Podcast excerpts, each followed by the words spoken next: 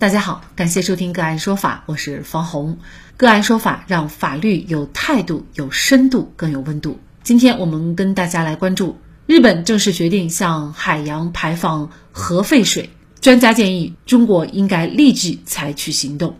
日本政府四月十三号早上召开相关阁僚会议，正式决定向海洋排放福岛第一核电站含有的对海洋环境有害的核废水。此前，据 NHK 报道，日本政府设置的小委员会总结的报告书认为，稀释到低于标准浓度将向大海或大气中排放的方法更具可操作性。日本政府要求东京电力公司以两年后能开始向海洋排放核废水为目标，开展具体准备工作。那么，针对日本的这一举措，相关的国际公约是否对此有相应的规范？作为邻国。我们国家又应该采取什么样的及时的措施？那么就这相关的问题，今天呢，我们就邀请广州市律师协会能源与环保业务专委会主任、北京市盈科广州律师事务所股权高级合伙人、环境资源部主任陈永如律师和我们一起来聊一下。陈律师您好。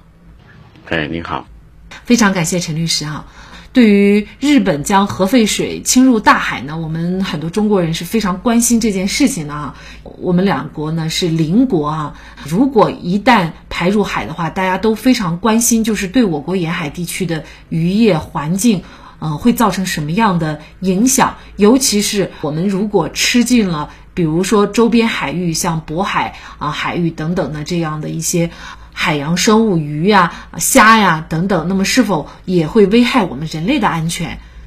呃，那么这件事情呢，现在已经成为这全球的热点。呃，但是呢，我首先想表达的一个意见呢，就是说大家现在不必要过度的这个恐慌。呃，原因是什么？大家都知道，这件事情是呃两年之后才会真正发生的一个事情。两年之内，呃，它会发生很大的一个变数，还会有很多的一些变量。呃，比如说这件事情，我们说从日本国内本身的它的角度来讲的话，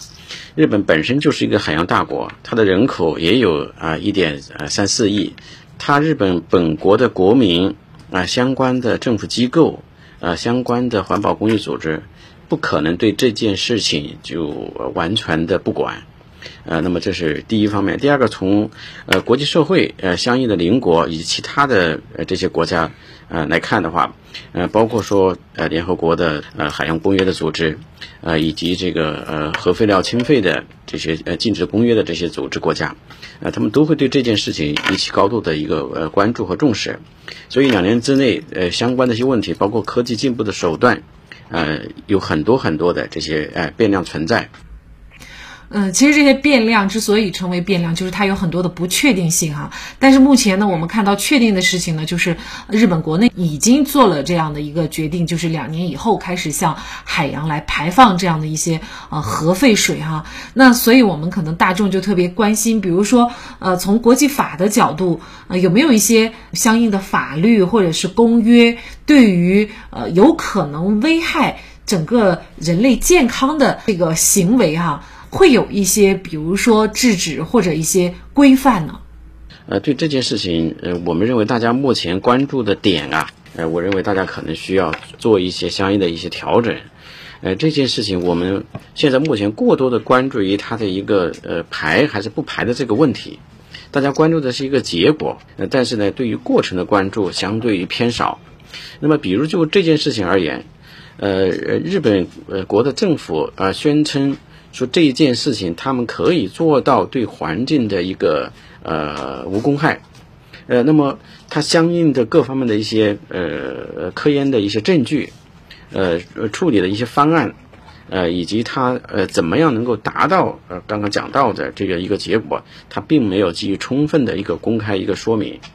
呃，那么作为呃国际社会。呃，以及相应的这个国际组织，还有其他国家，在这个问题上也没有明确的提出来，我要求日本国对这件事情应当是怎么去采取一个呃一个审慎的一个态度。呃，那在这个问题上面，呃，因为现有的呃相关的一些这个呃公约，对日本国有一定的约束力的这样的一些公约，实际上它往往是重视一个实体问题。实际上，这些公约很大部分程度上是属于宣示性的呃一些公约。呃，可能在这里面承诺说我会怎么怎么样，啊，我会尽到我的这个国家的义务责任等等，啊，但是相关的一些程序安排，那比如说日本国应当怎么样去接受啊相应的一些监督，这并没有进行充分的大家的一个国与国之间的呃一个协商，所以说这件事情上面，呃，我们认为目前来讲，呃，日本啊应当要充分的啊向全世界公开它的相关的一些这个无论是数据还是监测报告。呃，还是相应它的这个处置的一些方案等等，啊，另外它还需要勇于接受啊国际组织、国际原子能组织等等，还有其他国家啊对它的第第三方的监督，比如说对它目前的这样的一个呃排放的一个呃方案，呃要进行第三方的一个评估，啊，对它目前的这个呃核废水相关的其中的一些这个啊数值浓度。呃，它的一些这个呃危害性，呃，要接受第三方的这个检测，呃，这件事情很显然不是属于日本国国内的一个一个内政，而它是已经成为啊一个呃国际事件，它影响到其他国全人类可能相关的一些利益，呃，所以这件事情它的程序上的一个这个法律价值可能更高于它的实体的价值。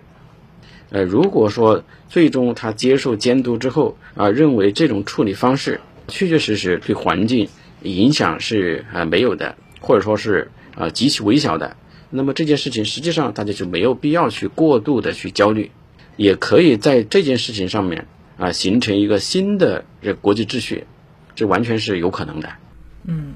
那今天呢，其实我们也看到新闻说，日本现在已经做出了一个穿的吉祥物，就是要告诉大家，穿它是嗯虽然无益，但是呢也不是有害的，就是经过稀释啊。所以有一些有一些这个日本的这个市民也在回应说，为什么只提穿，你不提呃里面的其他的一些元素，比如说还有啊四九零等等啊。嗯，所以呢，在说信息公开的时候，就是呃，日本如果他做不到就是完全的信息公开，只是把一些他觉得有利于他政策实施的这个信息公开，那么事实上其他国家可能呃也没有办法依据刚才我们所说的这个国际性的一些公约等等哈，来对他呃进行一些呃实质的，比如说制裁也好，或者其他的一些政策处理也好，就是我们国家对于此事。可能会采取一些什么样的措施，或者在有限的范围内、能力范围内，有可能去阻止这件事情发生吗？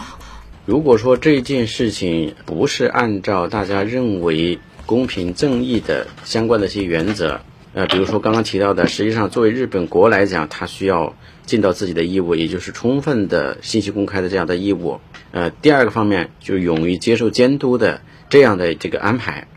刚刚你也提到他自己所公布的、自己所现在做进行的一些宣传，它的可信度怎么样？这就有赖于外部的一个监督。就凡是没有监督的啊这样的事情，那很显然会引起大家的怀疑、质疑，这都是非常正常的。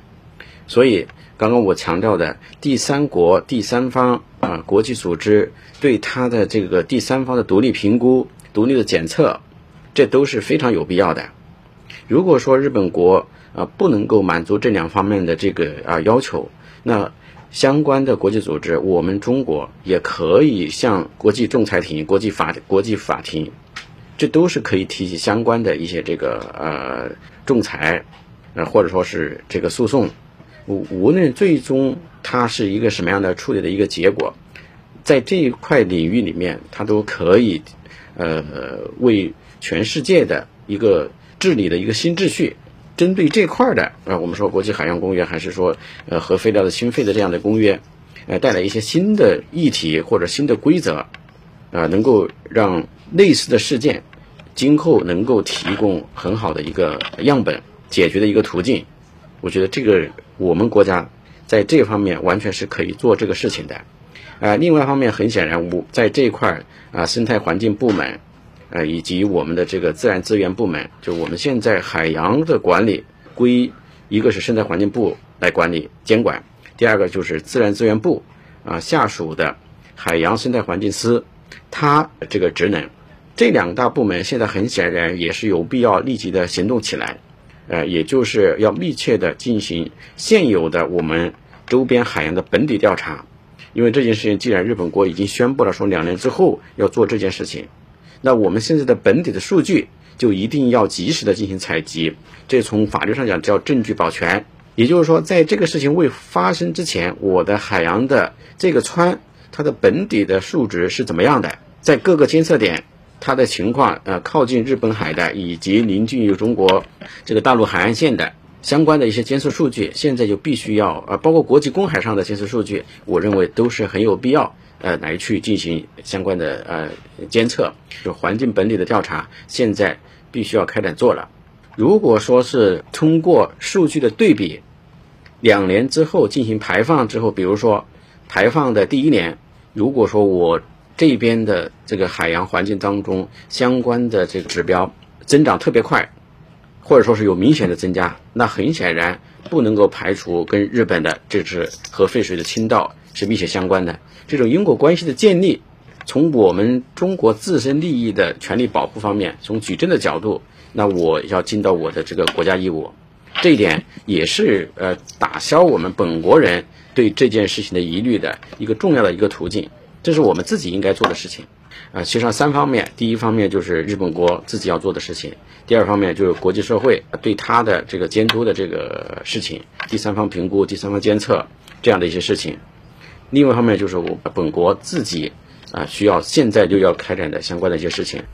嗯，您提的这个问题应该也更实际，也更切实可用一些。因为海洋资源是人类共同的财富，海洋环境也是我们人类赖以生存的依靠。那既然日本的这一举动可能将影响全人类的健康和安全，那么日本政府也绝不能够自作主张，必须要征得国际社会，尤其是周边国家的意见。以及同意。那么，对于日本政府决策依据的信任程度问题，我想这主要就取决于他们做了什么，公开了什么样的信息，这些信息的可信度又有多高，以及他们是否愿意接受第三方监督的诚意。那我们也期待此次事件可以推动海洋保护的相关国际立法。好，在这里也再一次感谢广州市律师协会能源与环保业务专业委员会主任、北京市盈科广州律师事务所股权高级合伙人、环境资源部主任陈永如律师。那更多的案件解读以及呢我们的线上视频讲法内容呢，欢迎大家关注我们个案说法的微信公众号。另外，您有一些法律问题需要咨询，都欢迎您添加幺五九七四八二七四六七。这部手机号的微信号向我们进行咨询，我们会将您的问题转给我们专业资深的律师进行解答。好，感谢您的收听，我们下期节目再见。